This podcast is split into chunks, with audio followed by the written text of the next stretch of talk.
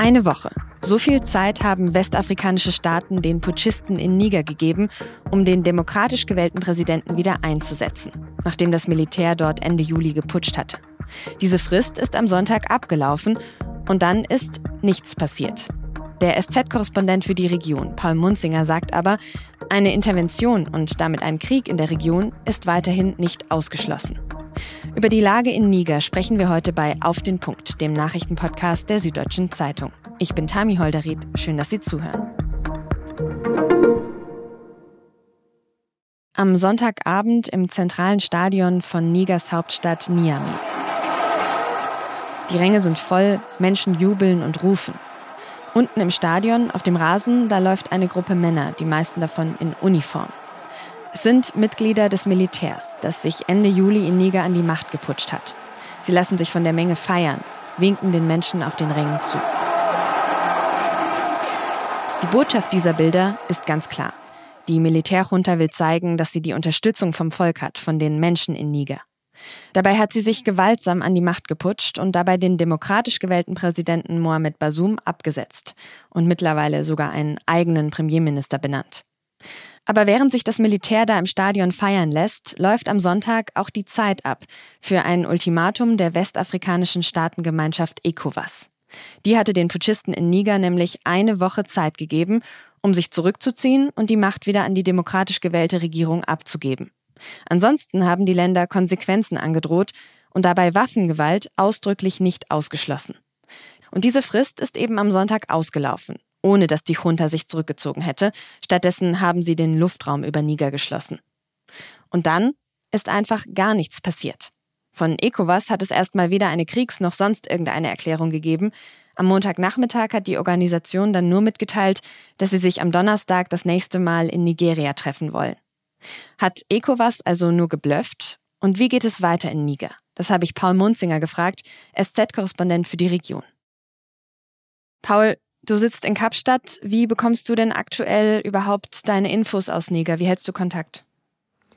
Ich war ja vergangenen November in Niger für eine Recherchereise, was sich jetzt natürlich im Rückblick als sehr gutes Timing erweist. Ich habe ähm, da viele Leute kennengelernt, viele Telefonnummern und äh, E-Mail-Adressen und Kontakte mitgenommen, die ich jetzt natürlich alle angezapft habe und wo ich jetzt natürlich einige Gesprächspartner gefunden habe, mit denen ich jetzt auch in Kontakt bin seit dem Putsch. Das ist natürlich nicht das gleiche wie dort zu sein, aber es ist zumindest die Möglichkeit, so ein bisschen den Kontakt zu halten und so ein bisschen einen Eindruck davon zu bekommen, was da eigentlich gerade los ist in Niamey und im ganzen Land. Sprechen wir mal über die aktuellen Entwicklungen. Sonntag ist das ECOWAS-Ultimatum an die Putschisten ausgelaufen, ohne dass danach etwas passiert wäre wer ein Ultimatum setzt und es dann verstreichen lässt, geht ja schon das Risiko ein, dadurch irgendwie auch als schwach dazustehen. Würdest du sagen, ECOWAS steht jetzt schwach da? Naja, zumindest stehen sie jetzt nicht besonders stark da. Wie stark oder schwach sie tatsächlich sind, das werden wir am Donnerstag wissen. Am Donnerstag wird sich ECOWAS ja wieder treffen zur zweiten Sondersitzung seit dem Putsch in Niger. Und da wird, das ist zumindest die allgemeine Erwartung, da wird dann tatsächlich entschieden, was passiert, ob es eine Intervention gibt oder ob andere Maßnahmen verhängt werden. Das heißt, der Sonntag war vielleicht im Rückblick nicht der entscheidende Tag, als der er im Vorfeld angesehen wurde. Aber natürlich ist das Risiko groß für ECOWAS, dass sie gerade halt wirken wie jemand, der beim Poker geblufft hat und aufgeflogen ist. Aber wenn du sagst, wir schauen jetzt erstmal auf Donnerstag, dann könnte ECOWAS deiner Einschätzung nach also schon am Donnerstag auch noch entscheiden, dass sie noch einschreiten. Also dieses Einschreiten ist jetzt noch nicht vom Tisch. Das ist absolut noch nicht vom Tisch.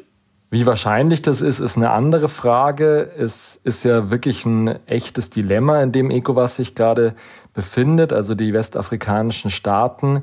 Sie wollten ja einerseits ein klares Zeichen senden, dass sie den Putschen, von denen es ja eine ganze Reihe gegeben hat in den letzten Jahren, in ihrem eigenen Gebiet, also in ihren eigenen Mitgliedsländern, nicht mehr einfach zuschauen wollen, und gleichzeitig haben sie sich mit dem Ultimatum natürlich in eine Situation manövriert, dass sie eingeklemmt sind zwischen dem Risiko, eine Intervention einzugehen mit extrem unabsehbaren Folgen und andererseits, wenn sie klein beigeben, dann ist dieses starke Zeichen, das sie senden wollten, natürlich komplett dahin und sollte es in äh, Westafrika noch weitere putschwillige Generäle oder andere Leute in, in den jeweiligen Militärs geben, dürften die das durchaus als Ermutigung verstehen.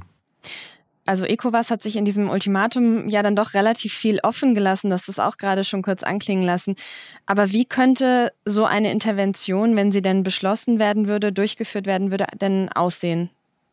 Laut ECOWAS gibt es ja einen Plan für eine Intervention. Letzte Woche haben sich die Verteidigungsminister der Gruppe getroffen und haben einen Plan ausgearbeitet. Zumindest wurde es hinterher mitgeteilt. Details gibt es da nicht, aber natürlich gibt es diverse Spekulationen. Denkbar wären für eine Intervention zum Beispiel zwei Szenarien. Einerseits, dass man da eben wirklich mit vielen Soldaten reingeht und bis nach Niamey vorzustoßen versucht. Denkbar wäre aber auch, dass man mit einer kleinen Truppe von Spezialkräften zum Beispiel versucht, jetzt nicht auf ganz breiter Front, sondern eher gezielt bis in die Hauptstadt vorzudringen, den Präsidenten zu befreien, die Putschgeneräle festzusetzen. Das sind so die zwei groben Szenarien, die es gibt. Jetzt haben wir seit dem Putsch ja schon mehrmals mit dir hier im Podcast gesprochen und diese Frage haben wir dir wahrscheinlich jedes Mal so oder so ähnlich gestellt. Aber wie würdest du es denn aktuell einschätzen? Wie groß ist die Gefahr eines tatsächlichen Kriegs in der Region, wenn man sich jetzt auch diese Szenarien anschaut, die du gerade skizziert hast? Das Dilemma von ECOWAS habe ich geschildert und es ist insbesondere Nigeria und dessen Präsident Bola Tinubu, die da sehr stark Druck machen und auch sehr entschlossen zu sein scheinen, da jetzt wirklich ein, ein Exempel zu statuieren. Das heißt also, die Entschlossenheit ist da, Natürlich ist aber das Risiko, und da ist man sich bei ECOWAS, glaube ich, auch absolut im Klaren darüber, das Risiko, dass da ein Krieg entsteht, der erstens mal sowieso schon sehr problematisch ist und der zweitens mal die komplette Region erfassen könnte, da ist man sich bei ECOWAS vollkommen im Klaren über dieses Risiko. Das heißt, wie wahrscheinlich am Ende eine Intervention tatsächlich ist, ist wirklich schwer zu sagen im Moment. Sie ist auf jeden Fall möglich. Es ist aber auch klar zu sehen, dass es auch innerhalb der ECOWAS-Gruppe schon deutliche innenpolitische Zweifel gibt, ob so eine Intervention die richtige Lösung wäre. Gerade das von mir eben angesprochene Nigeria und dessen Präsident, da gibt es vom Parlament große Vorbehalte. Das Parlament hat am Wochenende eine Resolution verabschiedet, die den Präsidenten eben zwingt, doch nochmal auf diplomatischem Wege zu versuchen, eine Lösung herbeizuführen. Also diese Intervention ist auch in den ECOWAS-Staaten, wenn man jetzt von den Führungsebenen etwas weggeht, auch nicht unbedingt populär. Jetzt geht man ja davon aus, dass sollte es zu einer Intervention kommen, sollte es zu Gewalt kommen, dass dann Mali und Burkina Faso Niger unterstützen würden. Wie viel könnten sie denn aber überhaupt zu so einer Verteidigung Nigers beitragen? Wie viel sie beitragen könnten, ist schon nicht so einfach zu sagen. Gerade in Mali gibt es ja sehr große Bedrohungen durch terroristische Gruppen, mit denen die Armee ja auch sehr beschäftigt ist. Sie haben sich ja auch die Wagner-Söldner da zur Hilfe gerufen. Also wie groß da die Bereitschaft und auch die Möglichkeiten wären, in Niger einzugreifen, ist durchaus fragwürdig. Für Burkina Faso gilt das Gleiche. Für Nigeria übrigens, auf der anderen Seite gilt das aber natürlich auch ganz ähnlich. Also auch Nigeria hat riesengroße Probleme, Sicherheitsprobleme, gerade im Norden des Landes, also gerade an der Grenze zu Niger. Das heißt also, diese Schwierigkeiten sind durchaus auf beiden Seiten vorhanden. Bei so viel Unsicherheit jetzt aktuell, wie kann denn die internationale Gemeinschaft Einfluss auf die Situation aktuell nehmen? Die internationale Gemeinschaft versucht ja bereits seit knapp zwei Wochen, seit es den Putsch gab, Einfluss zu nehmen, und zwar indem sie die Putschisten, die selbsternannte Übergangsregierung in Niger, massiv unter Druck setzen, indem sie alle Gelder streichen, die nach Niger fließen. Und das ist für Niger sehr schmerzhaft, weil der Haushalt dieses Landes zu 40 Prozent aus dem Ausland bestritten wurde, also mit Budgethilfen und anderen Geldern. Das fehlt den Putschisten jetzt alles und das ist natürlich schon ein sehr schmerzhafter Einschnitt. Und dieser Druck soll natürlich dazu beitragen, dass eine Verhandlungslösung noch möglich ist. Also man versucht natürlich gleichzeitig mit dem Putschisten zu verhandeln.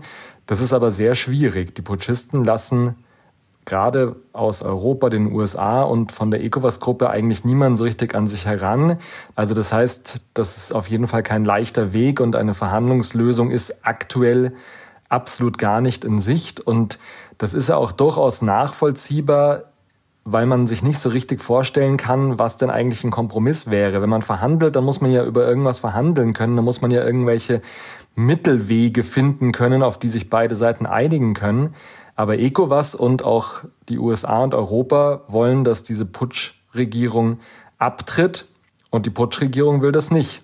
Wo da ein Mittelweg zu finden wäre, ist tatsächlich nicht so leicht sich vorzustellen. Vielen Dank, Paul, bis dahin. Und so wie das klingt, werden wir bestimmt bald wieder mit dir sprechen. Ich fürchte auch. Trotzdem danke. Und wenn Sie noch weitere Fragen zur Situation in Niger haben, dann schreiben Sie uns an podcast.sz.de. Wir beantworten diese Fragen dann gerne in unserer Sendung am Wochenende. Viele haben es schon vermutet und jetzt ist es auch offiziell. Der Juli war nach den Daten des EU-Satellitendienstes Copernicus der heißeste bisher gemessene Monat weltweit. Die globale Durchschnittstemperatur war 16,95 Grad und damit lag sie zum ersten Mal um 1,5 Grad höher als in der vorindustriellen Zeit. Auch die Meerestemperatur war im Juli so hoch wie noch nie vorher gemessen. Der taiwanesische Chipkonzern TSMC will in Dresden eine Halbleiterfabrik bauen.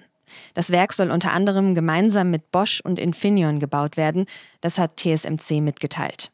Der Spatenstich ist in der zweiten Jahreshälfte 2024 geplant, die Produktion soll dann ab 2027 starten.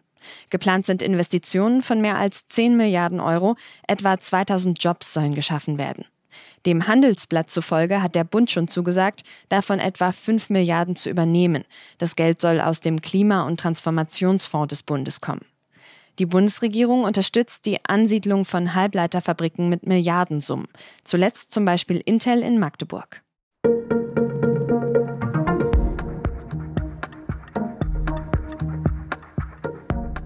Hass, Hetze und Verschwörungsmythen fluten das Netz. Das wissen wir und das kennen wir mittlerweile schon seit Jahren. Aber was kann man dagegen tun? Eine kleine Gruppe Wissenschaftler versucht in Berlin, das Ausmaß zu erfassen, die Gründe zu finden und sowas wie eine Strategie dagegen zu entwickeln. Mein Kollege Christoph Popmann hat sie besucht und seine Reportage lesen Sie auf der Seite 3 der SZ von Mittwoch und natürlich auch in unserer Nachrichten-App. Den Link dazu finden Sie in den Show Notes. Redaktionsschluss für Auf den Punkt war 16 Uhr. Produziert hat diese Sendung Jakob Arnu. Vielen Dank fürs Zuhören und bis morgen.